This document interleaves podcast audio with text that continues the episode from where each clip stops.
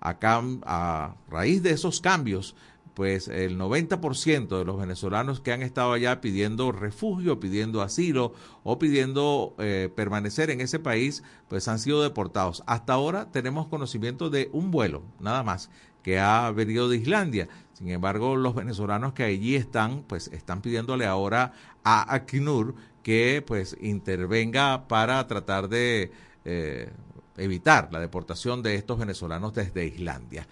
Efecto Cocuyo trae declaraciones de la presidenta de Espacio Ciudadano, Delsa Solórzano, quien advierte que la cuenta X de Nelson Piñero la controla el SEBIN desde el mismísimo día en que fue detenido. Por lo tanto, cualquier publicación que allí aparezca no son sus familiares, y mucho menos eh, Nelson Piñero.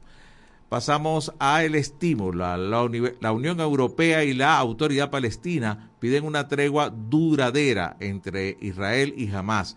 Este fin de semana ha sido de una tensa tregua en la que ha habido intercambio de detenidos eh, y rehenes entre Israel y Hamas. Eh, se habla que unas 1.200 personas han muerto a manos de los milicianos de Hamas y alrededor de unos 240 secuestrados fueron llevados a la franja de Gaza. Eh, la Cruz Roja ha estado muy activa, la Cruz Roja Internacional en este caso, y bueno, eh, es muy tensa. Declaraciones del mismo Benjamin Netanyahu dice que llegarán hasta el final, hasta la última consecuencia. Lo cierto es que todo el mundo aboga porque esta tregua sea mucho más duradera. Run Runes, por su parte, nos trae un trabajo realizado por nuestro compañero Osman Rojas. Ah, no, perdón, esto es del Observatorio Venezolano de Fake News. Ahí está Osman también, pero este trabajo habla sobre bulos y suplantaciones de identidad para invitar a votar cinco veces sí. El Observatorio Venezolano de Fake News desde inicios de la campaña para el referéndum, ha registrado a través de las redes sociales diferentes campañas de desinformación que buscan amenazar e infunden temor. El tiempo. Reverol, ministro Reverol, gobierno retiró 213 toneladas de desechos plásticos de las orillas del lago de Maracaibo. Dicen que es apenas una caricia para todo el cariño que necesita el lago de Maracaibo. Versión final Maduro, no queremos tus tarjetas de identificación. Eso lo dijo el vicepresidente de Guyana. Este funcionario expresó que el referéndum por el Esequibo es una distracción de los problemas de Venezuela. La Nación Web, Funda Redes, aún se escucha emisora presuntamente de la guerrilla ELN. Esta emisora difunde mensajes presuntamente llamando a la, a la insurgencia y reclutando a jóvenes. A pesar de la interferencia, se escucha el llamado de los grupos irregulares a través de la frecuencia 101.3 FM en la frontera con el estado Táchira. No hay plan B, esto lo trae el impulso. Eh, Velázquez afirma que la oposición no se plantea sustituir a María Corina Machado para las elecciones de 2024. Pasamos al carabobeño. Migración venezolana en 80 países exige votar en presidenciales 2024. Antonio Ledesma, ex alcalde de Caracas y exiliado en España, estima que más de 8 millones, la diáspora venezolana, solamente el 2% está registrada en el padrón electoral. Eh, esto fue una actividad también que se realizó ayer, organizada por 20 Venezuela, hablaba de 21 capitales en el mundo, mas no se especificaron cuáles.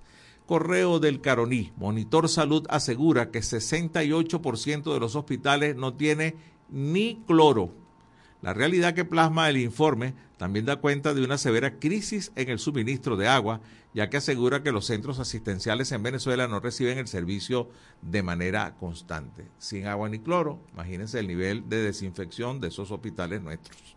Pasamos a la patilla. Cumaná, una tierra con 508 años de historia y una larga lista de anhelos. 27 de noviembre de 1515, hace 508 años se fundó Cumaná desde en este país, a través de la señal nacional de fe y alegría, enviamos un saludo cordial y respetuoso a todo el pueblo cumanés que hoy está de aniversario, de cumpleaños de la ciudad. Seguimos con el Nacional, nueva canciller de Argentina sobre Venezuela. La intención es que tengamos una representación lo más completa posible. Diana Mondino, así se llama la nueva canciller de Javier Milei, quien ha expresado que no se va a relacionar con eh, que lo expresado por mi ley, de que no se iba a relacionar con gobiernos no muy democráticos eh, eh, y romper relaciones en países como Venezuela, no ayudará a los ciudadanos de esas naciones. Y vamos cerrando ya con Mundo UR, con Comercio también está de aniversario, están cumpliendo 53 años. Si hay un repunte importante en diciembre, podemos cerrar el 2023 entre 0,1 y 1%, de entre el 4 y el 5% que estaba estimado el crecimiento en el sector comercio en el país. Estas son declaraciones de Gustavo Valecillos, presidente del Consejo Nacional del Comercio y los Servicios, que es lo que traduce el acrónimo de Consecomercio. Con esto ponemos punto final a este recorrido por los principales titulares en la prensa a esta hora en este país. Nosotros seguimos a través de la señal nacional de Fe y Alegría. Terminamos nuestro en vivo a través de la cuenta Instagram en este país. Acá nos quedamos escuchando el noti audio del Pitazo. Noti audio, el Pitazo, un preciso resumen de lo que ocurre en toda Venezuela con Catherine Medina. Saludos estimados oyentes. A continuación hacemos un repaso informativo por las noticias más destacadas hasta este momento. Comenzamos. CICPC capturó en Caracas a mujer conocida como la viuda negra de Maturín. La detención de Madalena Maniscalco se llevó a cabo este 24 de noviembre en un apartamento de la ciudad de Caracas. Esta mujer, conocida como la viuda negra de Maturín, fue encontrada culpable del secuestro y asesinato de su esposo, Angelo Morreale, el 28 de noviembre de 2002 en la capital de Monagas, y por ello fue condenada a más de 23 años de prisión. Sin embargo, solo cumplió seis años de condena, ya que logró escapar del Instituto Nacional de Orientación Femenina.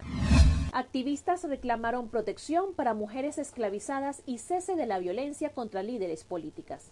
Este sábado 25 de noviembre se conmemoró el Día Internacional de la Eliminación de la Violencia contra la Mujer con una marcha en Caracas, donde decenas de mujeres mostraron pancartas en defensa de sus derechos. La protesta culminó en el anfiteatro de la Plaza Altamira. Allí se concentraron para leer un comunicado en el que exigieron respeto por los derechos de todas las mujeres.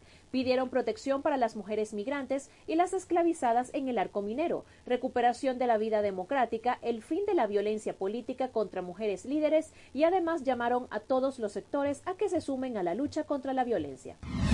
El carabobeño denunció bloqueo y Conatel cierre emisora en Cojedes. El medio El Carabobeño denunció que su página web está bloqueada por diferentes operadoras de Internet nacionales desde hace por lo menos tres semanas, según reportes hechos por los usuarios del medio.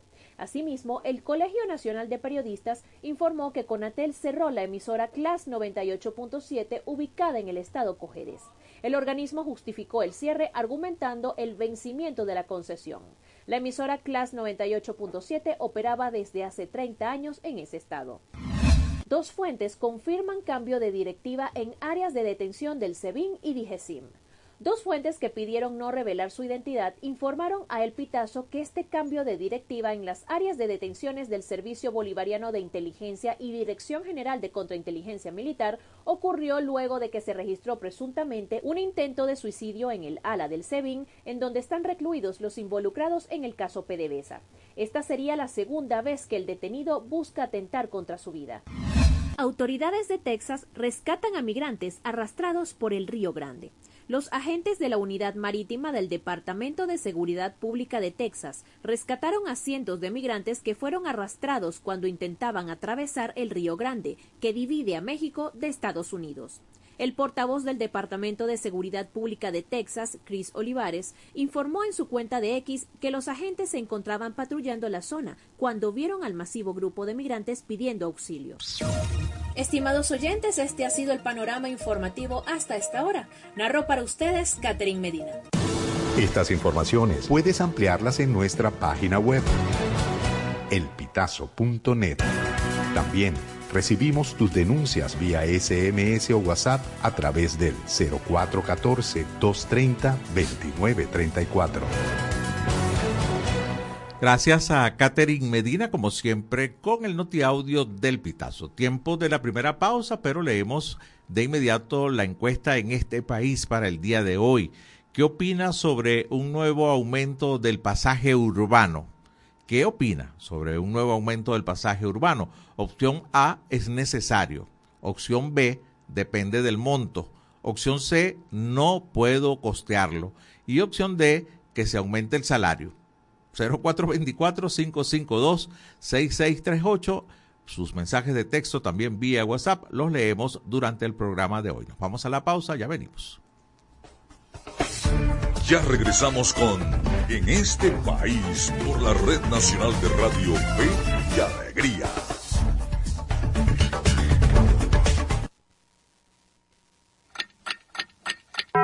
Una de la tarde y 15 minutos.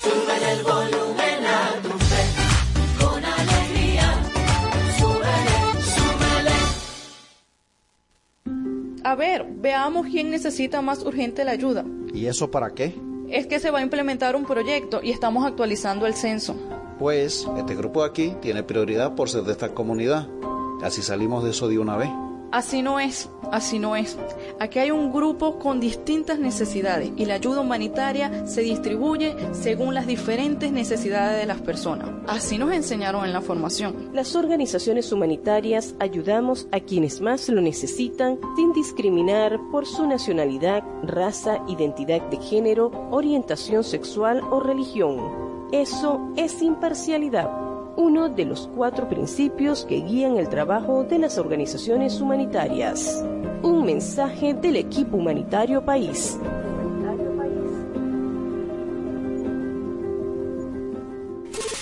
Nuestra misión es mantenerte informado.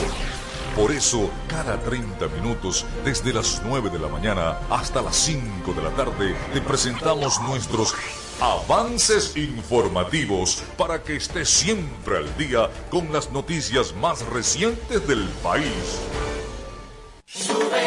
¿Qué tal si nos unimos para salvar la educación? Para que los centros educativos también sean itinerantes y con estrategias alternativas puedan atender a los niños, niñas y jóvenes que no acudan a la escuela formal. Por los niños y niñas, por el país, fe y alegría. Alianza por la Educación.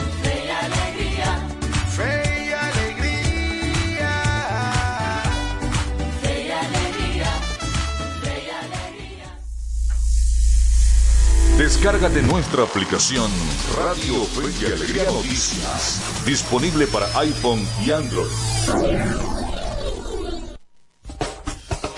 Seguimos con en este país por la Red Nacional de Radio Fe y Alegría.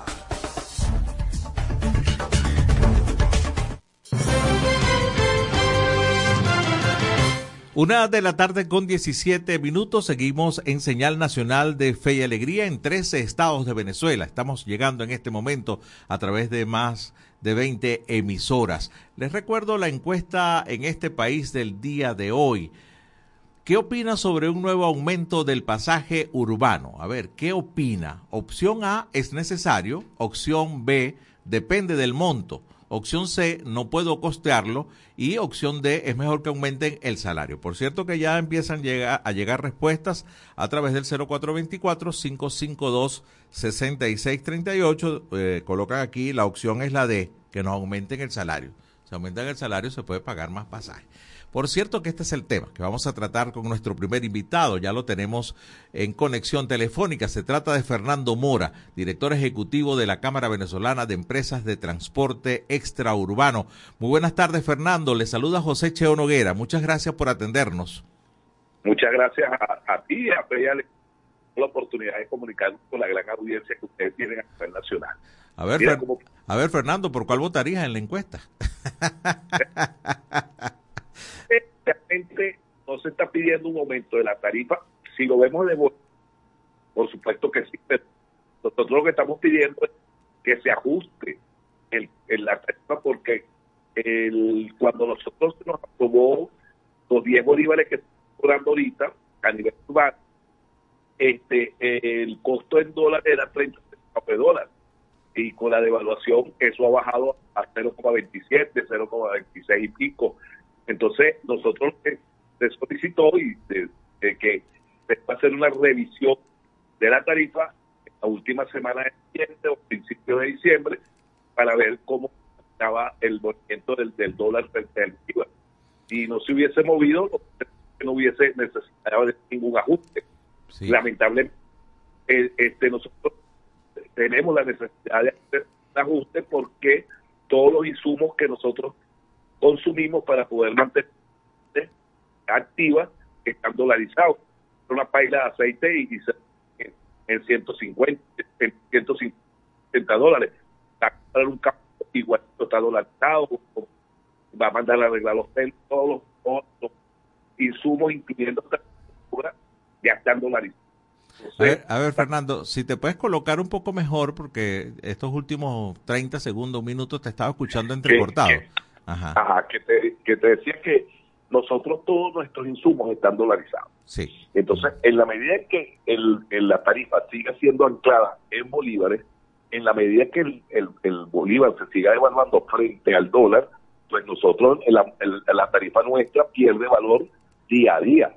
Entonces, por- es por esta razón que nosotros venimos, estamos pidiendo pues una revisión de la misma, lo cual está planteado desde hace más, desde que se fijaron los 10 bolívares, se acordó eh, de- tener una reunión a finales de noviembre, principio de diciembre, a los fines de revisar el comportamiento de la misma, a los fines de poder este, homologar de nuevo la tarifa al, al, al costo que teníamos para el momento en que se nos aprobaron los 10 bolívares. Sí. Fernando, Este, yo, yo y- he visto... y eso tiene que ver con la parte económica. Date cuenta que el único sector que no se le ha homologado el costo en dólares es el sector transporte. Usted va a cualquier tienda, a cualquier supermercado, a cualquier este, venta de repuestos, a cualquier sitio donde usted vaya a comprar algo y los precios referenciales están en dólares, no están en bolívares. Ah, que uno puede pagar con el bolívar al cambio oficial del día, sí, pero el precio referencial sigue siendo el dólar. Y un ejemplo que siempre ponemos nosotros es el tema de la harina precocida. La harina precocida es, una, un alimento de consumo diario en prácticamente el, el 90% de los, de los hogares venezolanos. Y la harina precocida tiene ya más de un año que se le fijó un, un precio entre un dólar y un dólar quince. Se ha mantenido durante este año o dos años en ese precio. Por supuesto que si lo evaluamos en bolívares, bueno, prácticamente sube cada vez que se devalúa el bolívar, en bolívares sube la harina precocida, pero el costo en dólares se mantiene es prácticamente constante. Entonces, nosotros lo que estamos pidiendo es que en la tarifa urbana sea fijada en un monto de en dólar, nosotros no, fija, no estaríamos aumentando todos los días, por supuesto. Hemos planteado que la misma se revise una vez al mes y así nosotros no tener tener la necesidad de eh, estar ajustándola, eh, este, a estar teniendo reuniones cada 15 días, una vez al mes, por producto de la devaluación de la moneda. Sí, estamos conversando con Fernando Mora, es director ejecutivo de la Cámara Venezolana de la empresa de transporte extraurbano. A ver, y en, en estas mesas de trabajo, eh, ¿cuál ha sido la, la posición del gobierno al, al no querer fijarlo eh, en una tarifa dolarizada? A ver, ¿qué, qué aducen para, para no permitir eso, Bueno, no, el- eso que ustedes están proponiendo? No, nosotros hemos planteado eso, pero uno de los argumentos del Ejecutivo Nacional es el tema del salario mínimo.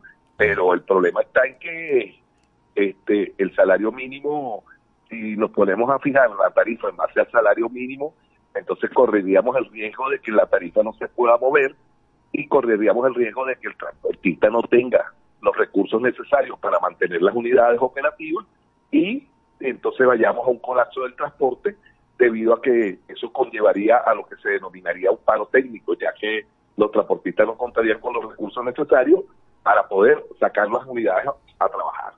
Sí, aquí sigo sigo leyendo respuestas de, la encuesta de hoy, que muy pertinente con el tema que estamos tratando con Fernando Mora. Eh, ¿Qué opina sobre un nuevo aumento del pasaje urbano?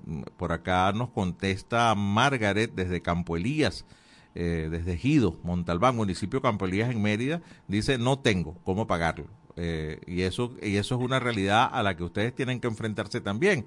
El tema es que el ajuste posiblemente también atente contra la cantidad de, usuarios que puedan utilizar el transporte. ¿Piensas eso, Fernando? Nosotros hemos planteado durante varios años la creación de un bono de transporte para el sector tanto público como privado, de la de forma tal de que eh, derechos del trabajador no sean afectados y que este bono, así como existe el bono de alimentación o sexta quiche, exista también un bono de transporte. No solamente que le garantiza al usuario poder utilizar este sistema, sino que también le permita al transportista recibir una tarifa más justa y que a la vez le permita al transportista, como les he dicho, mantener las unidades, porque el tema es que si nosotros no tenemos un ingreso que nos permita mantener las unidades, este, lamentablemente pues se van a ir parando por falta de mantenimiento, por falta de no tener recursos para comprar el juego de caucho, para hacerle su servicio de mantenimiento preventivo como son el cambio de aceite, los frenos, los sistemas de amortiguación, este, los, y eso nos llevaría, uno no cambia de caucho todos los meses, sí, pero un juego de caucho, que una unidad esta tiene seis cauchos, este, dura seis meses, o sea que usted tiene que ahorrar para un caucho todos los meses, porque de lo contrario, cuando se, se le echen a perder, si usted no tiene la capacidad de ahorro, entonces no va a tener con qué comprar los cauchos. Y, el, y, el- y un grave problema que tenemos es que el sistema financiero, los créditos para los transportistas, están muy, muy bajos, extremadamente bajos, y con plazos de 12 meses, lo cual se hace casi imposible eh, que un transportista vaya al sistema financiero porque la tarifa no le da para pagar un giro en el momento de una reparación mayor. Sí. Fernando, ya, ya para finalizar, me quedan un par de minutos para seguir contigo. A ver, en, en las profesiones, en el ejercicio de, de, cualquier profesión, está, se está hablando mucho de intrusismo, pero ustedes le tienen otro nombre a eso, a la piratería, ¿no? A- a- y sobre todo tú que eres eh, ejecutivo de las empresas de transporte extraurbano. A ver, ¿cómo, cómo están lidiando con eso, con eh, eh, los, Bueno, los- piratas, ¿no? Ese es un tema que nosotros le hemos, eh, le hemos exigido y le estamos pidiendo al Ejecutivo que a través de los órganos de seguridad del Estado combatan este flagelo. Porque este flagelo en los alrededores de los terminales de todo el país se presenta y lamentablemente el perjudicado es el usuario porque no lo dejan llegar a los terminales y el usuario termina pagando a veces hasta el doble de la tarifa establecida o de que está debidamente eh, autorizada por el Ejecutivo Nacional, ya que nosotros tenemos una tarifa regulada. Los interurbanos, al igual que el resto del sector, tenemos una tarifa que no la fija el Ejecutivo Nacional.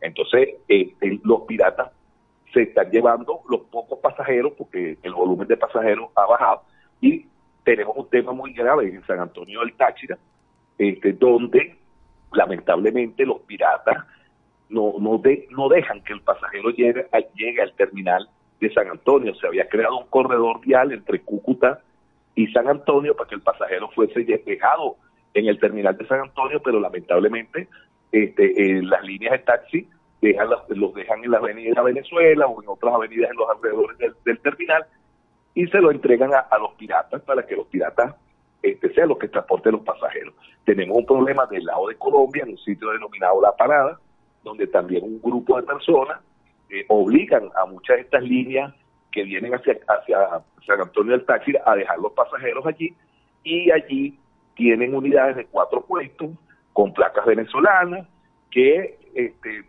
ahí les venden los pasajes, los montan en esas unidades y para que viajen hacia el centro del país, donde les cobran el doble o el triple del, del pasaje. Le hemos pedido a las autoridades que conversen con las autoridades del vecino país, sobre todo con la alcaldía que está a cargo de esa zona, para que combatan este flagelo, pero lamentablemente pues eso no, no está sucediendo y eso nos ha venido perjudicando su- mu- muchísimo a todo el sector interurbano que hace vida entre San Cristóbal y San Antonio del Táchira hacia el centro del país y el oriente del país. Este, Pero, pero es muy, con es muy paradójico, ¿no, Fernando? Porque, nosotros, mira, nosotros hemos solicitado al Ejecutivo que en la Comisión Binacional entre Colombia y Venezuela se, se nos permita designar un representante para poder nosotros este, tener un derecho de palabra en esa, en esa Comisión Binacional para exigirle al- a las autoridades colombianas que, así como le estamos exigiendo a las venezolanas que del lado nuestro del lado de San Antonio se combata la piratería, igualmente pedirle a las autoridades colombianas para que eliminen ese puesto que está en la parada, que no está autorizado y que lo maneja un grupo de personas civiles irregulares que no están autorizadas para, para prestar ese servicio.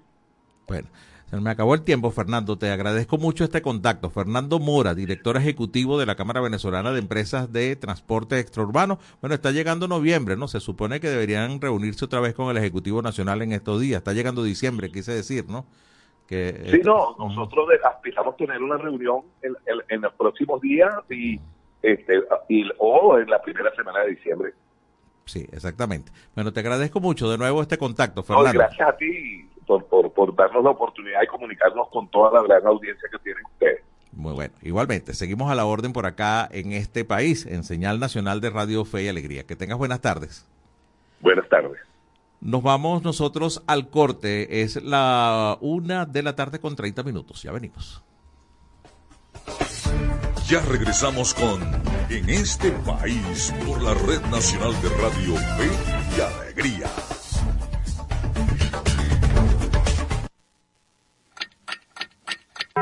Una de la tarde y 30 minutos.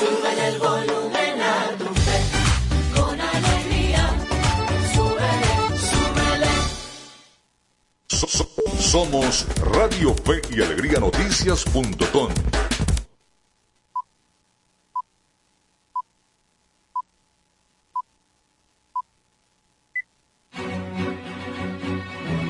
A partir de este momento, más de 25 emisoras interconectadas para llevarte información con todas las voces. Radio Fe y Alegría Noticias. Avance informativo. Avance informativo. Muy buenas tardes. A esta hora les saluda Juan Carlos Rosales para presentarles un avance de Radio Fe y Alegría Noticias. Guyana plantea montar bases en el Esequibo. La actual disputa que existe entre Guyana y Venezuela sobre el Esequibo avanza cuando apenas falta una semana para el referéndum consultivo que aprobó el gobierno venezolano previsto para el domingo 3 de diciembre. En una nota que publicó el medio El Mundo, el presidente de Guyana, Irfan Ali, anunció que la próxima semana dos equipos del Departamento de Defensa de Estados Unidos visitarán el Esequibo. Por su parte, el ministro de la Defensa de Venezuela, Vladimir Padrino López, expresó que por el momento no se trata de una guerra armada con Guyana. Con nuestra Fuerza Nacional Bolivariana, Venezuela toda seguirá luchando para recuperar el Esequibo por la soberanía y la integridad nacional. Eh, expresó también el presidente de la República, Nicolás Maduro. El jefe de Estado aseguró que en Guyana manda el Comando Sur de Estados Unidos y que consiguieron evidencias de que están construyendo una base militar que apunta hacia Venezuela. Hasta aquí este avance informativo. La invitación es para que sigan en sintonía del programa en este país. Contamos con periodistas en toda Venezuela para llevarles la información en vivo y en caliente. Red Nacional de Radio Fe y Alegría, con todas las voces. Seguimos con En este país por la Red Nacional de Radio Fe y Alegría.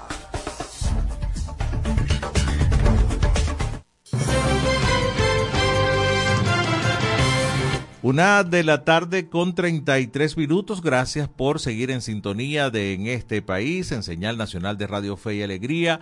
A ver, recordamos la encuesta de hoy, muy participativa la gente. ¿Qué opina sobre el nuevo aumento del pasaje urbano? Bueno, acabamos de escuchar a Fernando Mora, eh, director eh, de los transportistas extraurbanos en toda Venezuela. ¿Usted qué opina de un nuevo aumento del pasaje urbano? ¿Es necesario?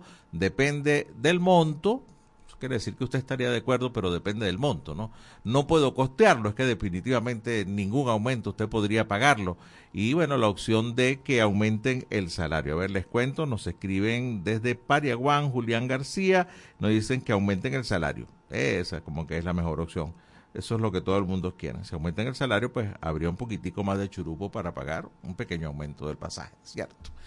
Esta hora, una con 34, toca presentar nuestra producción, la que traemos para ustedes en el programa de hoy. Comenzamos con el micro de Venezuela Electoral. Y esto es Venezuela Electoral, una cápsula diaria con noticias e informaciones sobre las elecciones venezolanas.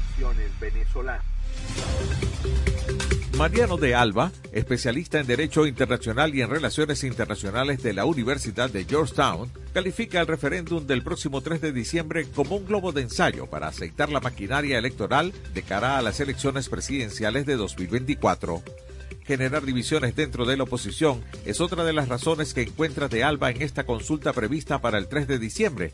A juicio del experto, esa es la esperanza que tiene el gobierno de Maduro de, de cara a las presidenciales. Por eso considera que era importante unificar criterios en función de esta consulta sobre su elección en el referéndum, considera sensato votar no en la pregunta 3, relacionada con la competencia de la Corte Internacional de Justicia en la disputa con Guyana por el Esequibo, pues considera que esa es la vía para no perder el territorio.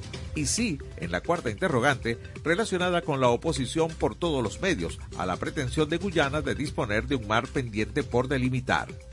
Con respecto a la pregunta 5 sobre la creación del Estado Guayana Esequiba, De Alba considera irresponsable votar sí, ya que en primer lugar, Venezuela debe ganar el juicio para luego pensar en la creación de esa entidad y todo lo que ofrece el texto de la consulta. Vía El Pitazo, los acompañó José Cheo Noguera. Escucharon Venezuela Electoral. Pueden seguirnos en las redes sociales del programa en este país. En este país. Una 36 minutos de la tarde. Vamos a escuchar el tema del día, del pitazo. Estarán trabajando, estarán hablándonos sobre la modificación de la ley migratoria en Perú que vulnera derechos de personas sin estatus regular. Lo escuchamos. En el pitazo suena el tema del día con Vanessa Costa. En días eh, recientes, el gobierno de Perú aprobó un decreto que modifica la ley de migraciones e implementa un procedimiento que permitirá deportar en solo 48 horas a extranjeros en situación irregular. El presidente del Consejo de Ministros eh, de ese país, Alejandro Botarola, afirmó que gracias a esta norma la Policía Nacional podrá retener preliminarmente a los ciudadanos indocumentados y someterlos a un procedimiento administrativo sancionador especial excepcional. En una sola audiencia, este organismo dispondrá de otras 24 horas para determinar la expulsión o el impedimento de ingreso al país y remitirá la resolución a la División de Extranjería de la Policía Nacional de Perú para que aplique la sanción. El funcionario aseguró que se trata de un proceso respetuoso de los eh, derechos humanos a la doble instancia y al debido proceso de los extranjeros en esta condición. Para Claudia Vargas, socióloga, investigadora y especialista en migración, las medidas adoptadas en Perú vulneran los derechos humanos de los migrantes. Yo creo que ha habido como varias medidas si se quiere, en cadena que han estado tomando diferentes países, a las los cuales han estado basados en acuerdos, entre comillas, migratorios que han hecho con el, con el gobierno venezolano actualmente, ¿no? Vimos el caso de los Estados Unidos, también hace unos meses seguramente les sonó el caso de, de, de, retornados, vamos a llamarlos retornados, pero bueno, hay toda una particularidad de Alemania, hemos estado viendo el caso ahorita recientemente de Islandia y particularmente en el caso de Perú nos llama muchísimo la atención justamente por lo que comentabas de los derechos humanos. Y en Perú hay muchísimas cosas, pero yo creo que lo primero que tenemos que considerar es la restricción que hay desde el 2019 para la entrada de venezolanos en un país que es el segundo principal receptor de la región y casualmente el que tiene, incluso figura entre en el informe internacional para las migraciones, de las principales peticiones de asilo y refugio de población venezolana. Vargas además recalcó que dichas medidas traen consigo problemas administrativos al tiempo que sostuvo que por mucho que se endurezcan, tales acciones no frenarán el movimiento migratorio. Esta restricción que genera genera una cantidad de problemas administrativos para las personas que de, de, de proveniencia de Venezuela que se encuentran allá y que y en las cuales ellos mismos se basan para hacer estas estas expulsiones colectivas que por cierto es muy importante mencionárselo a la audiencia contradicen incluso su propia ley de migraciones que es justo la que modifican para que puedan hacerse estas deportaciones express en el artículo 3, por ejemplo, eh, hay un principio pues de, reconocimiento de la población extranjera. En el artículo 7, pues eh, se busca que la población extranjera pueda integrarse. Y en el 11, paradójicamente, eh, se trata de no expulsar a personas en condiciones de vulnerabilidad. La investigadora subrayó que con la modificación de la ley de migraciones, pero criminaliza la migración y aseveró que es necesario que todos los países de receptores de migrantes trabajen en el diseño y aplicación de medidas a largo plazo. Estamos hablando de que es una medida que criminaliza la, migración eh, porque condena precisamente un estatus administrativo, estatus administrativo que no es posible. ¿Y por qué no es posible? Porque eh, muchas de estas personas han tenido que salir sin documentación, porque durante la pandemia muchas de estas personas se le, se le vencieron sus permisos, visas, etcétera, porque las medidas que ha aplicado, específicamente hablando del caso peruano, han sido medidas ad hoc, es decir, medidas para atender la coyuntura pero no ha habido una medida a largo plazo. El tema del día con Vanessa Acosta. Esta y todas nuestras informaciones puedes ampliarlas en elpitazo.net. Exactamente la una cuarenta minutos de la tarde, gracias a nuestros amigos del Pitazo por el tema del día. Movida este fin de semana, sobre todo en el tema del béisbol profesional venezolano, que ya llega prácticamente a su mitad, a la semana, finaliza la semana número 6 del béisbol, con los Cardenales de Lara y los Leones del Caracas en una franca lucha en ese primer lugar. Seguramente este tema y muchos más escucharemos con Miguel Valladares en la movida deportiva. En ese país presentamos La Movida Deportiva con Miguel Valladares. Un gran saludo amigos del deporte, es un gusto comenzar la semana hablando de lo que nos apasiona en la grada de en este país. Arrancamos el repaso de la actualidad deportiva con fútbol porque el Deportivo Táchira ganó su décima estrella ante su gente y frente a su clásico rival. El sábado derrotó al Caracas 4-1 en la definición desde el punto penal luego de empatar a un tanto en los 90 minutos y el tiempo extra. Gianfranco Castillo vino desde el banquillo para anotar el 1-0 de cabeza en el parcial 84, pero Brian Ortega lo empató en el 90 más 1 luego de un cobro de tiro libre. Caracas se quedó con un hombre menos luego de la expulsión de Manuel Zulbarán en tiempo extra, pero todo quedaría para definirse los tiros penales. Táchira no falló mientras que Caracas no estuvo fino en la definición, por lo que el carrusel aurinegro, que implementó un récord de partidos invictos con 29, desató la alegría en Pueblo Nuevo. Esto dijo el técnico Eduardo Zaragoza, cortesía de los colegas del Mundo es un balón. Y seguramente esto no se va a digerir por mucho tiempo, porque aquí mucha gente no va a caber o no va a caer en sí de lo que se logró hasta, hasta que pasen unos años, seguro porque no es lo mismo salir campeón en otro lado que salir campeón en Táchira, esto es otra cosa. Aquí la gente, esto es una emoción para ellos, para ellos empezó la Navidad hoy, para ellos es un año de felicidad total, para ellos les cambia la vida para muchos. Te acordarás de mí que muchos niños que nazcan el próximo año se van a llamar como los jugadores que están acá, eso la gente no lo entiende. Felicidades al Deportivo Táchira y su fanaticada por este título y así termina por este año el fútbol de primera división de nuestro país. Seguimos con béisbol y los resultados de la jornada dominical.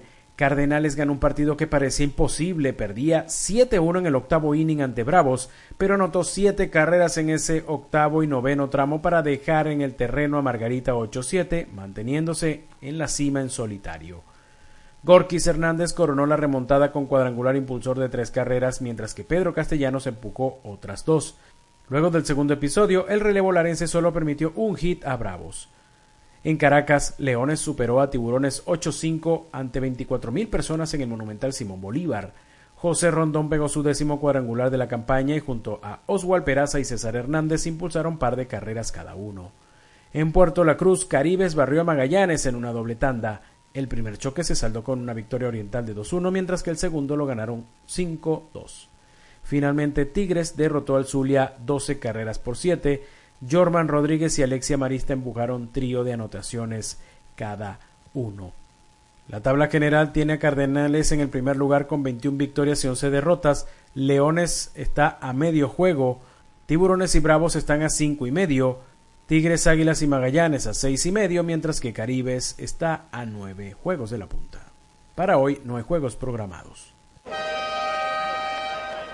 Y nos vamos con información de ciclismo y la vuelta a Venezuela que culminó ayer con un circuito en la avenida Bolívar de Caracas, porque el yaracuyano César Sanabria del multimarca Fina Arroz Distrito Capital se hizo con el título, dejando en el segundo puesto a Clever Martínez del Team Carabobo y Franklin Chacón del Bandes Gobernación de La Guaira en el tercer puesto. De esta manera llegamos al final del repaso por la jornada de hoy, pero le invitamos a que nos acompañe de nuevo mañana en la grada de En este país. En este país presentó La Movida Deportiva con Miguel Valladares.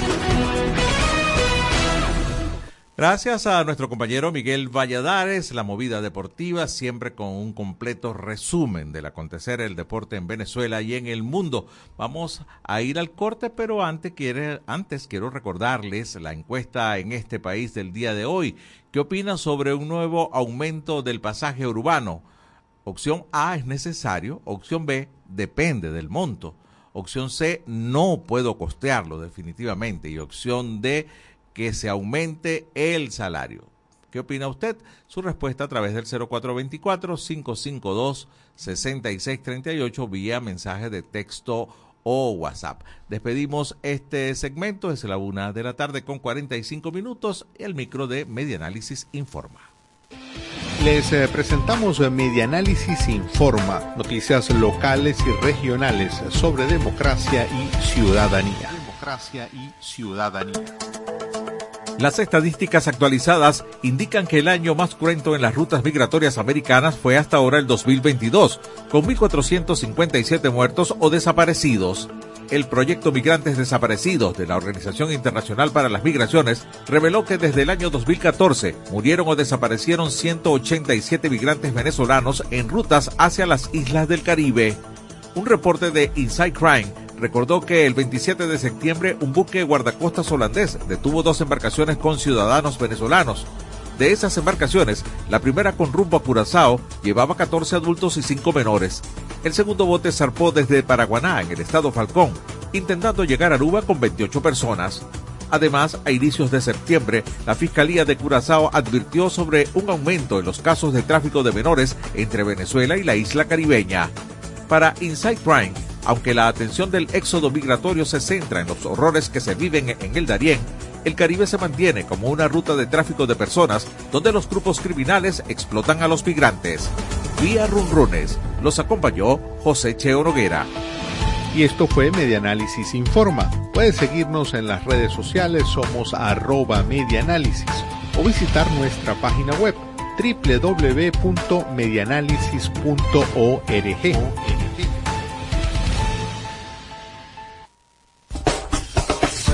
Ya regresamos con En este país por la Red Nacional de Radio Fe y Alegría.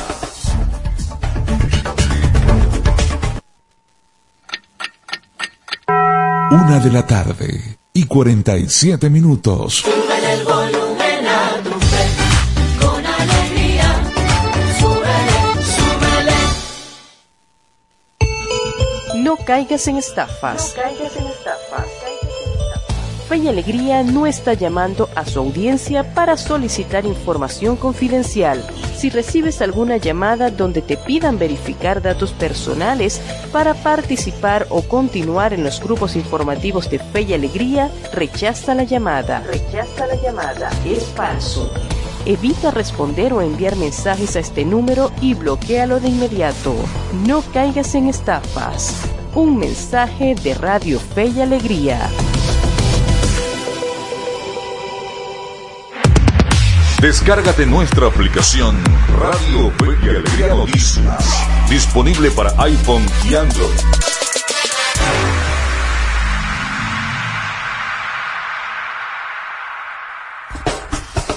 Seguimos con En este país por la Red Nacional de Radio Fe y Alegría.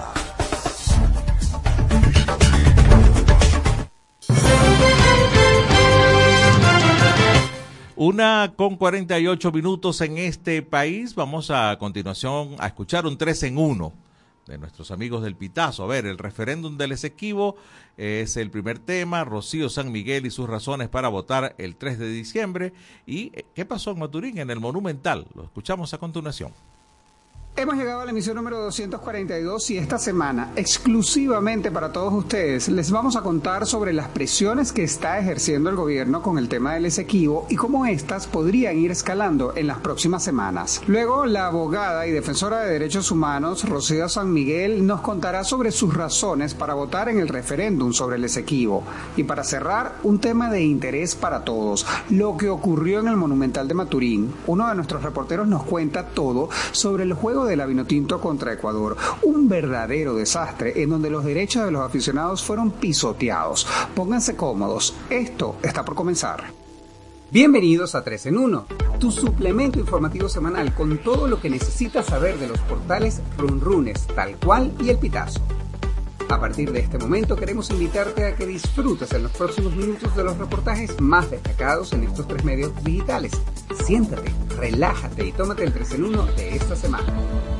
Hoy es viernes 24 de noviembre y desde este lado les saludo una vez más Luis David Miquilena. Un gusto para mí darles la bienvenida a este condensado de información que como bien saben ustedes trae los tres reportajes más importantes de los medios que conforman la Alianza Rebelde Investiga, runrun.es tal cual y El Pitazo. Presiones del gobierno sobre el referéndum del Esequibo son selectas pero podrían escalar. Este es el título del trabajo que nos comparten desde la redacción de tal cual esta semana y con el que comenzamos esta emisión. El exgobernador del estado Táchira y ex candidato de la primaria de la oposición, César Pérez Vivas, denunció que habitantes de Mérida fueron amenazados con ser despojados del CLAP si no participaban en el proceso consultivo del próximo 3 de diciembre. Por su parte, el abogado Joel García aseguró que a funcionarios públicos los han obligado a llenar un formulario y la orden es votar a juro. El economista y analista José Toro Hardy sostuvo que el apoyo a la recuperación del Esequibo no puede convertirse en un cheque en blanco de los venezolanos al gobierno chavista. Escuchemos lo que dijo. Y el presidente Maduro pareciera que en este caso quiere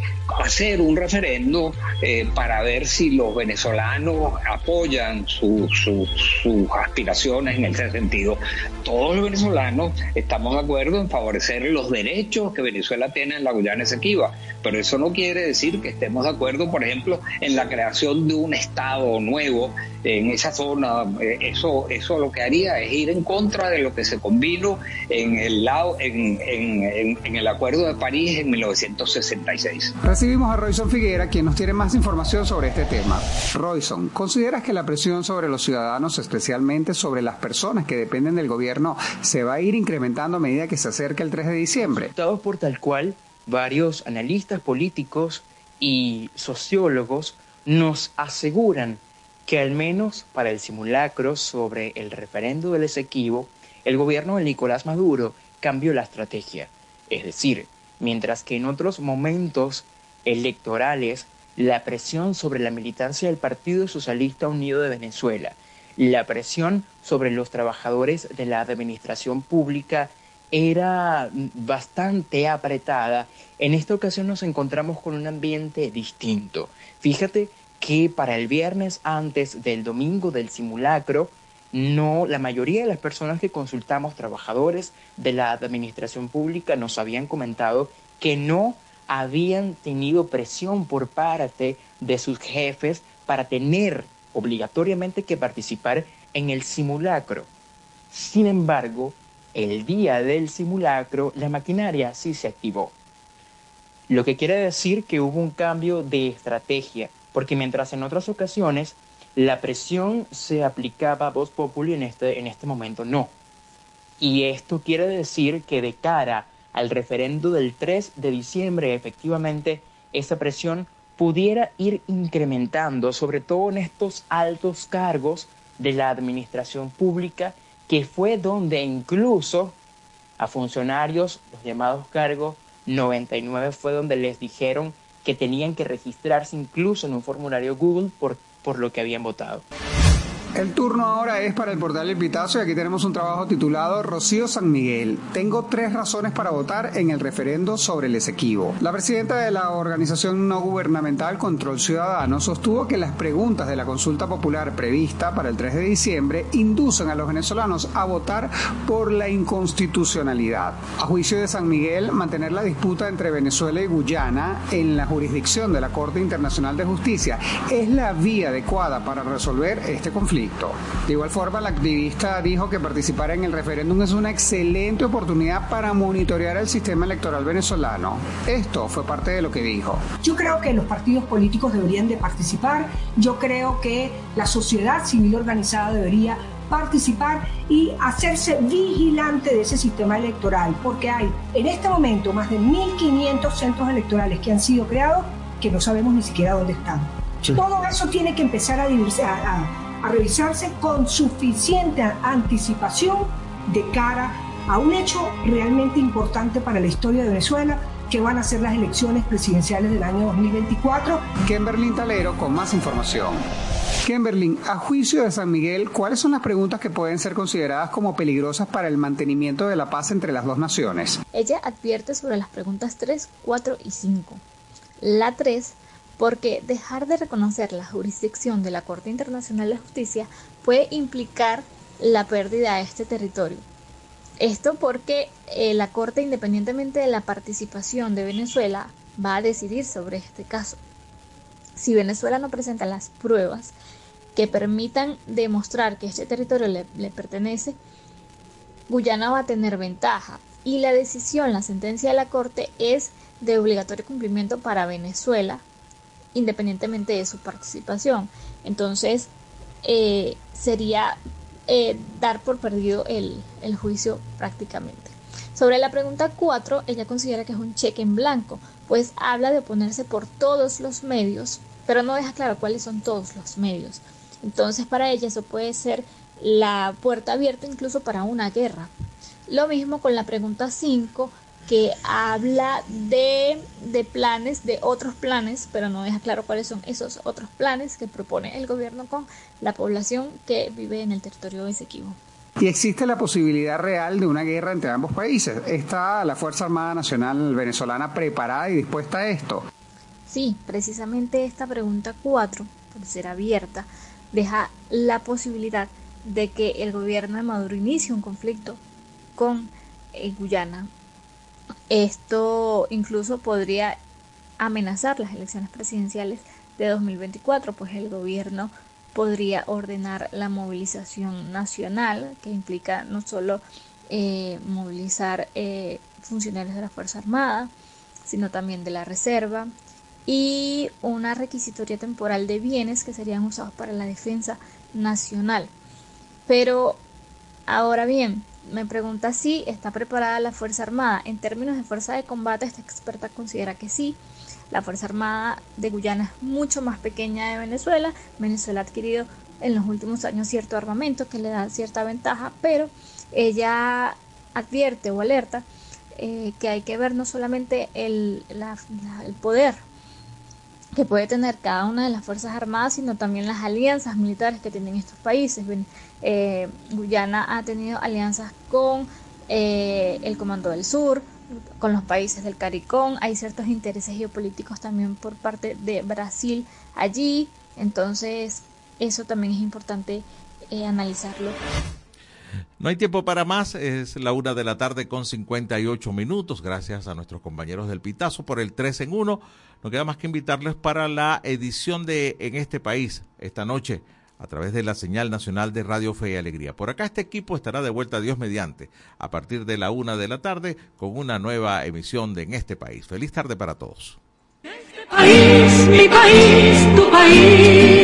Así culmina por el día de hoy en este país, un programa conducido por Andrés Cañizales junto a Miguel Valladares, acompañados por los periodistas y comunicadores de Radio Fe y Alegría, Red Nacional. Hacemos periodismo comprometido con la democracia.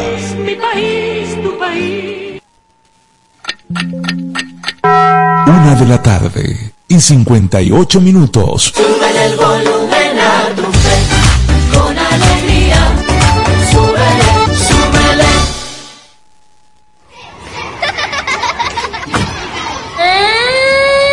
Cuidemos la infancia. Prevengamos el maltrato infantil. Al hablar con los niños y niñas, míralos a los ojos y escucha con atención lo que te quieren decir. Ellos necesitan sentirse escuchados y que sus temas son de tu interés. Cuidemos la infancia. Prevengamos el maltrato infantil.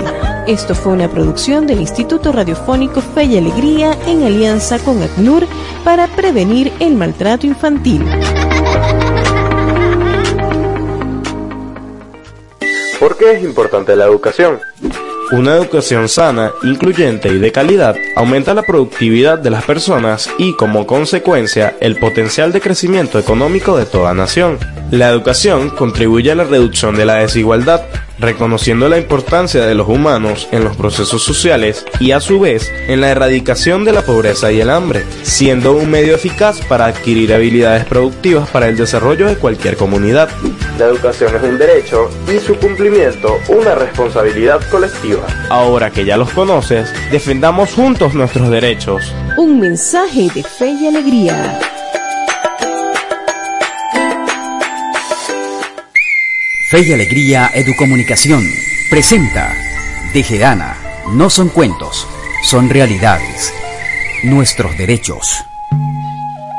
¿Se imaginan ir a un hospital, a un banco o a una escuela y que nadie comprenda lo que dices? Los pueblos indígenas tienen derecho a tener un traductor en los servicios de salud, educación, identidad y en cualquier oficina que funcione en su territorio. Cuidar su lenguaje y su cultura es una prioridad. Tejeana. Nosotros tenemos derechos. Un mensaje de Radio Fe y Alegría.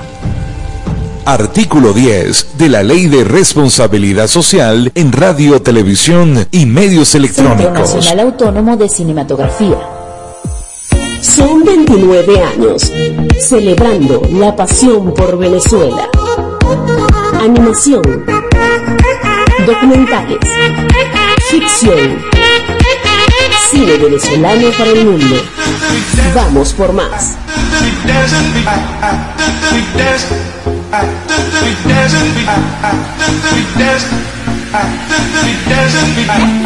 Espacio Publicitario. Goma Inca, rumbo a los 50 años de calidad. Fabricación de artículos técnicos en gomas y servicios relacionados tales como engomados de rodillos, tambores, poleas, válvulas, tuberías, todo para la industria en general, recubrimiento antiácido y antiabrasivo de tanques para la industria química, engomados de tanques cisternas que transportan líquidos corrosivos, fabricación de sellos hidráulicos y neumáticos por control numérico, Sistema Siljet de fama mundial. Garantizamos la fabricación en minutos de juntas de vástagos, pistón, rascadores, estoperas o ring. El cliente puede observar la fabricación de su pedido y sale con sus piezas ya fabricadas. Contáctanos al 0251 269 0301 al 0416-450-9903 o al 0412-725-4034. Atendemos a nivel nacional. Goma Inca, rumbo a los 50 años de calidad. Excelencia y calidad, embutidos Alimex. Alimex es variedad de todo para comer. Excelencia y calidad, embutidos Alimex. Hazlo más práctico y divertido. Embutidos Alimex.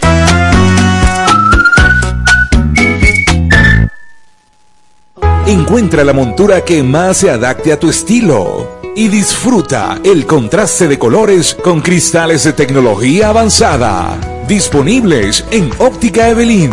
Lentes multifocales, digitales, correctivos, visión sencilla, lentes de contacto y de sol. En los mejores materiales a un superprecio. Te ofrecemos también consulta oftalmológica. Óptica Evelyn. Carrera 19 entre calles 43 y 44. Teléfono 0412-510-9993. Síguenos arroba óptica.evelyn. Porque nuestro color favorito es verde bien. Fin del espacio publicitario. Me compré este celular y según y que tiene inteligencia artificial y se llama Siri.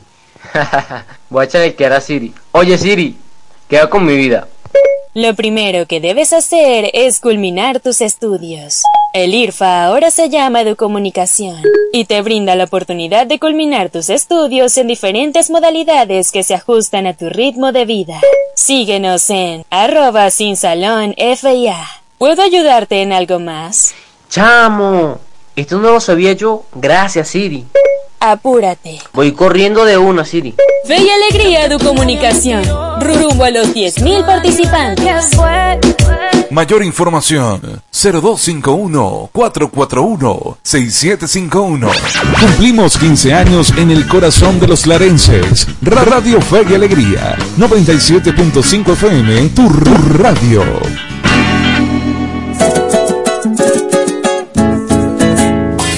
A continuación, programa recreativo. Todos sus elementos son tipo A, que pueden ser escuchados por niños, niñas y adolescentes, sin la supervisión de sus madres, padres, representantes o responsables. Una producción de Radio Fe y Alegría. Gloria cantan los querubes. Como todos los años, la, la Navidad se vive con fe y alegría. Bambalinas y bastones de colores. Programación especial. Música, concursos, complacencias y un staff de productores y locutores dispuestos a acompañarte en estas Navidades. Navidad con fe y alegría. Celebremos el nacimiento y el nuevo año con la radio de todas las voces. 97.5 FM. Fe y alegría. Navidad con fe y alegría.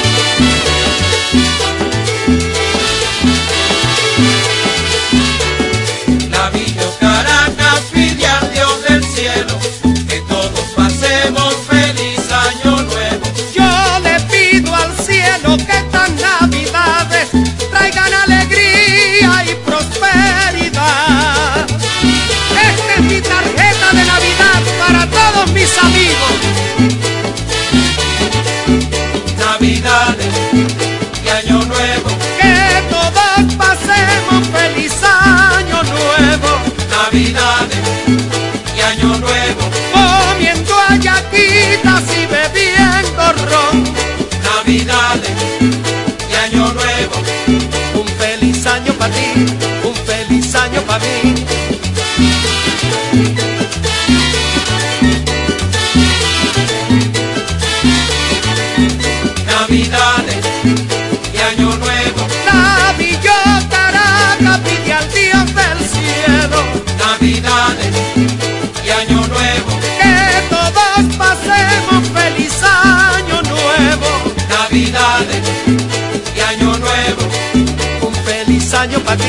un feliz año para mí.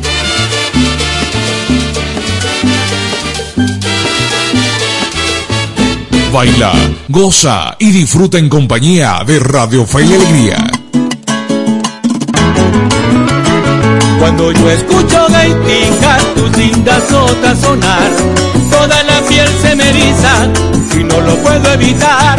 Es así como tenerte dentro de mi corazón vez me invade la emoción.